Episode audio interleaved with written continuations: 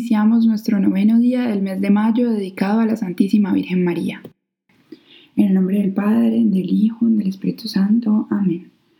Oh Señora mía, oh Madre mía, yo me ofrezco del todo a ti, y en prueba de mi filial afecto, yo te consagro en este día mis ojos, mis oídos, mi lengua y mi corazón, en una palabra, todo mi ser, ya que soy toda tuya, oh Madre de bondad, guárdame y defiéndeme como hija y posesión tuya. Amén. Himno. Salve del mar estrella, de Dios Madre Sagrada, y siempre Virgen pura, puerta del cielo santa.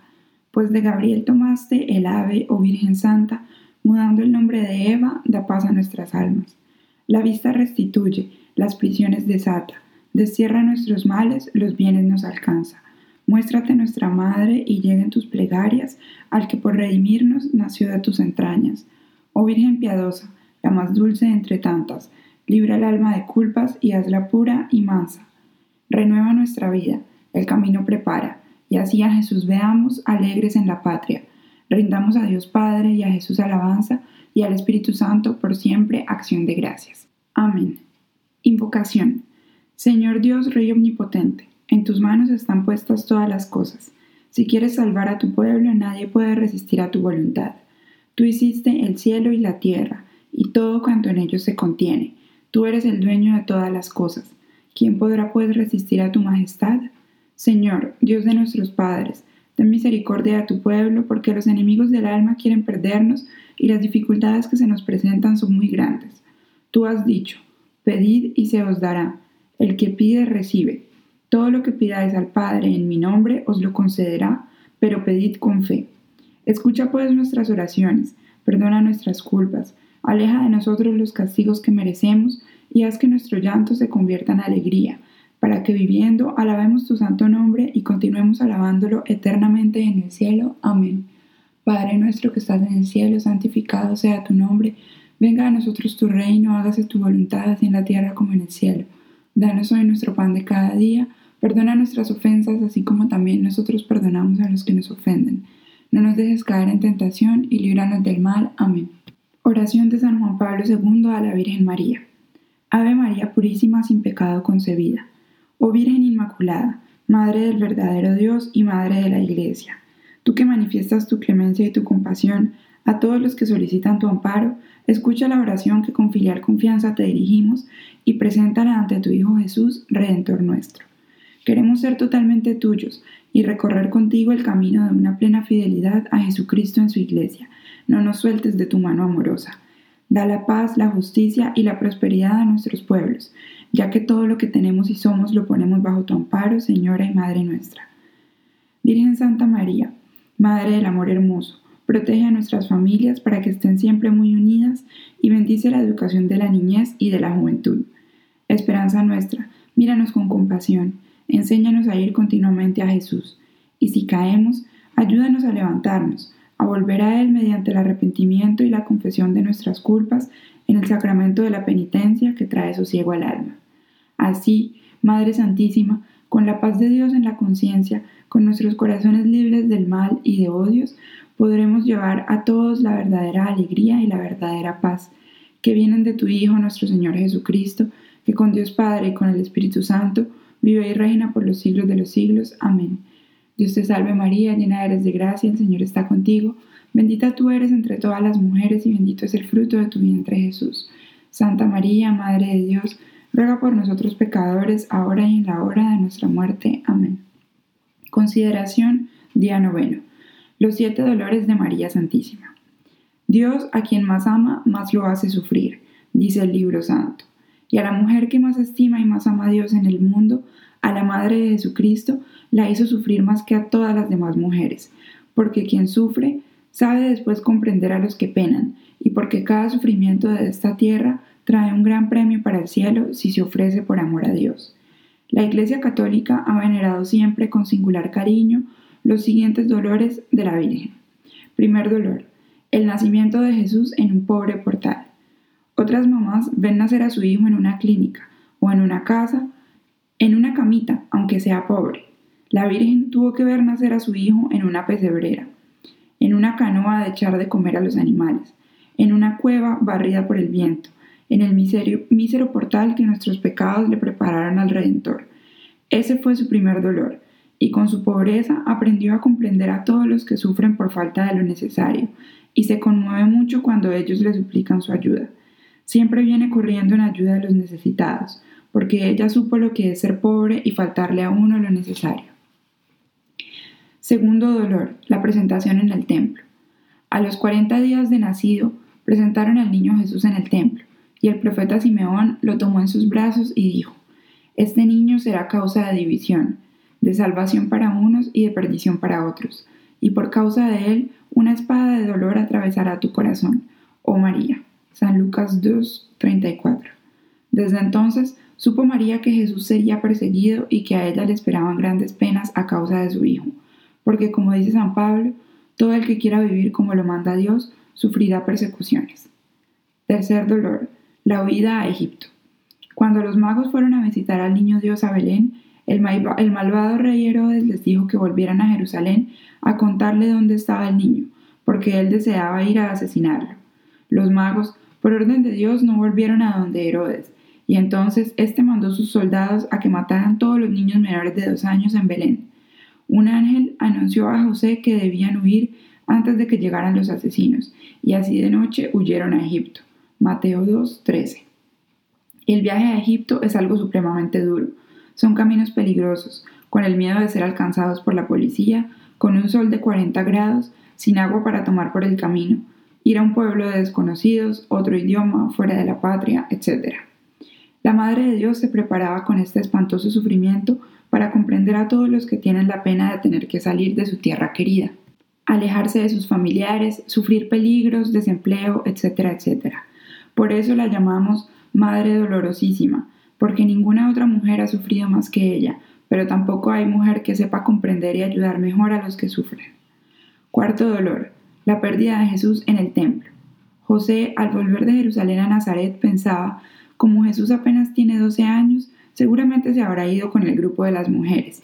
Y María pensaba, como Jesús ya tiene 12 años, probablemente se fue con el grupo de los hombres. Y así ninguno de los dos se extrañó de que en el primer día de camino Jesús no estuviera a su lado. Pero esa noche al encontrarse, su primera exclamación fue, ¿Y Jesús no venía contigo? Oh, oh, qué noche tan terrible de angustia. No podían devolverse todavía porque esos caminos llenos de atracadores no se pueden recorrer de noche. Pero al día siguiente corrieron a Jerusalén. María recorre las casas de sus familiares repitiendo las palabras de la Santa Biblia. Si habéis visto al amado de mi alma, decidme dónde está. Oh vosotros los que pasáis, mirad y ved si hay dolor como mi dolor ¿Cuántos pensamientos habrán pasado por su mente angustiada? María se estaba preparando para poder compadecer a todos los que pasamos angustias, ansiedades, temores y dudas. Ejemplo, ¿cómo sucedió la aparición de la Virgen de Chiquinquirá? En el año 1555, don Antonio de Santana, alcalde de Sutamarchán, hizo pintar en Túnez por el pintor Alonso Narváez un cuadro de la Virgen del Rosario, con colores de tierra que se borran fácilmente. Como sobraba tela al lado de la imagen, hizo pintar a un lado a San Antonio con el niño, patrono de don Antonio, y al otro San Andrés Apóstol con la cruz en X en que fue crucificada. Pusieron el cuadro en la capilla de los indios de Sutamarchán, en Boyacá, y como el techo era de paja, empezó a caer agua sobre la pintura, y a los 20 años ya estaba tan borrado que la tela la emplearon para secar granos al sol. Su familia se trasladó a Chiquinquirá y allí una sencilla mujer llamada María Ramos, al saber que esa tela había tenido en un tiempo la imagen de la Santísima Virgen, la colocó en una pared y cada día le rezaba pidiéndole a la Madre de Dios que quisiera volver a aparecerse en ese cuadro, ya que en esa tierra no se conseguían cuadros de la Virgen. La renovación. El 26 de diciembre de 1586, una india que pasaba por frente al cuadro vio que éste irradiaba luces. Su hijito le dijo, Mamá, Mira a la Madre de Dios. Quedó muy asombrada la india viendo aquel prodigio, y muy despavorida y asustada le dijo en altas voces a María Ramos, que iba saliendo de la capilla Mire, mire, señora, que la Madre de Dios se ha bajado del sitio en donde estaba y parece que se está quemando. Volvió María Ramos el rostro y vio que la imagen de la Santísima Virgen estaba de la manera que decía la india, y admirada de ver tan estupendo portento, llena de asombro y pasmo, dando voces y derramando lágrimas, Fue corriendo hasta el sitio donde estaba la imagen y arrodillándose a sus santísimos pies, se quedó mirándola y rezándole con gran fe y devoción. A los clamores de María Ramos y a las voces que dio a la India Isabel, acudió Juana de Santana, y juntas las tres piadosas mujeres llenas de espanto y admiración, postradas de rodillas, con afectos inexplicables de devoción, estuvieron largo rato contemplando gozosas aquellos esplendores de gloria que llenaban de luz la capilla y de alegría sus corazones. Y sigue diciendo la crónica de aquel tiempo. Estaba la milagrosa imagen en el suelo, recostada e inclinada hacia el altar, en el mismo sitio en el que tantas veces acostumbraba a hacer oración María Ramos.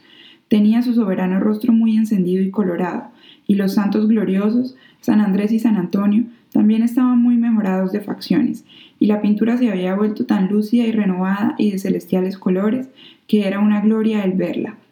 Cesaron los resplandores que despedía la milagrosa imagen de la Madre de Dios, y después de un rato las gentes acudían de todas las regiones para admirar el prodigio y pedir a la Santa Madre toda clase de favores. Y la Madre bendita, a su vez, comenzó a orar curaciones y conversiones en favor de sus devotos, la salud del alma y la salud del cuerpo. Pero el milagro más grande y más frecuente que la Virgen de Chiquinquirá hace a sus devotos es el de la conversión, que dejen su vida de pecado y empiecen una vida como Dios lo desea. Esto sucede continuamente a los que la visitan y le rezan con fe. Cuando una esposa o madre logra que su esposo o hijo visiten en piadosa peregrinación a Nuestra Señora de Chiquinquirá, ya pueden tener gran probabilidad de que la vida de aquel pecador se va a transformar. El mayor y más necesario milagro que una persona pueda desear, convertirse, dejar su vida de pecado y empezar una nueva vida de santidad y buenas obras.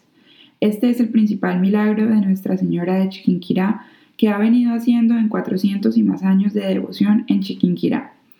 En los tiempos de la colonia, cuando a un pueblo o ciudad de esta nación llegaba una epidemia muy grave, llevaban el cuadro renovado de Nuestra Señora de Chiquinquirá y la epidemia cesaba prontamente.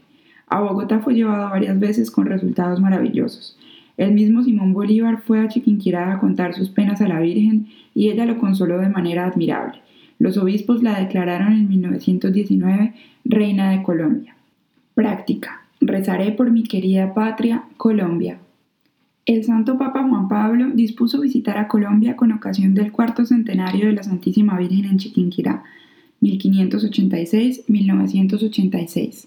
Bolívar y la Virgen. En 1828 Simón Bolívar viajaba de Bucaramanga a Bogotá muy entristecido por las injurias que sus adversarios le habían hecho en la Convención de Ocaña. Además, sufría tuberculosis y esto le producía más tristeza y desánimo todavía. En todo el largo viaje no había hablado una palabra. Triste y taciturno recorría aquellos difíciles caminos. Al fin llegaron a Chiquinquirá. Entró al templo de Santísima Virgen y pidió permiso al párroco para quedarse un rato allí rezando junto al famoso cuadro de Nuestra Señora. Se puso de rodillas y se tapó la cara con las manos. Cuando después de bastantes minutos se quitó las manos de la cara, las tenía empapadas en lágrimas. Había ido a contarle sus penas a la Madre de Dios. Y cuentan sus compañeros que salió del templo lleno de alegría y que todo el resto del viaje estuvo comunicativo y risueño. Había confiado sus amarguras a la que es consuelo de los afligidos, y ella cambió su tristeza en alegría. En recuerdo de este hecho, hay una lápida en la entrada del santuario de Chiquinquirá. Si tú haces algo por la Virgen María, la Virgen María hará mucho por ti. San Felipe R. Oración final, día noveno. Oración de San Juan Pablo II en Chiquinquirá, 1986. Santa María, Madre de Dios, queremos consagrarnos a ti porque eres Madre de Dios y Madre nuestra, porque tu Hijo Jesús nos confió a todos a ti. Bendita porque creíste en la palabra del Señor, porque esperaste en sus promesas, porque fuiste perfecta en el amor Ruega por nosotros pecadores, Madre de la Iglesia, bajo tu patrocinio nos acogemos y a tu inspiración nos encomendamos. Ruega por nosotros ahora, concédenos el don inestimable de la paz, la superación de todos los odios y rencores, la reconciliación de todos los hermanos. Que cese la violencia y la guerrilla, que progrese y se consolide el diálogo y se inaugure una convivencia pacífica, que se abran nuevos caminos de justicia y de prosperidad te lo pedimos a ti, a quien invocamos como Reina de la Paz, ahora y en la hora de nuestra muerte. Te encomendamos a todas las víctimas de la injusticia y de la violencia, a todos los que han muerto en las catástrofes naturales, a todos los que en la hora de la muerte acuden a ti como Madre y Patrona. sé para todos nosotros puerta del cielo, vida, dulzura y esperanza, para que juntos podamos contigo glorificar al Padre, al Hijo y al Espíritu Santo. Amén. Dios te salve, Reina y Madre, Madre de Misericordia, vida, dulzura y esperanza nuestra. A ti proclamamos los desterrados hijos de Eva, a ti suspiramos gimiendo y llorando en este valle de lágrimas. Ea pues, Señora, abogada nuestra, vuelve a nosotros esos tus ojos misericordiosos, y después de este destierro muéstranos a Jesús, fruto bendito de tu vientre. Oh clemente, oh piadosa, oh dulce siempre Virgen María, ruega por nosotros, Santa Madre de Dios, para que seamos dignos de alcanzar y gozar las divinas promesas y gracias de nuestro Señor Jesucristo. Amén.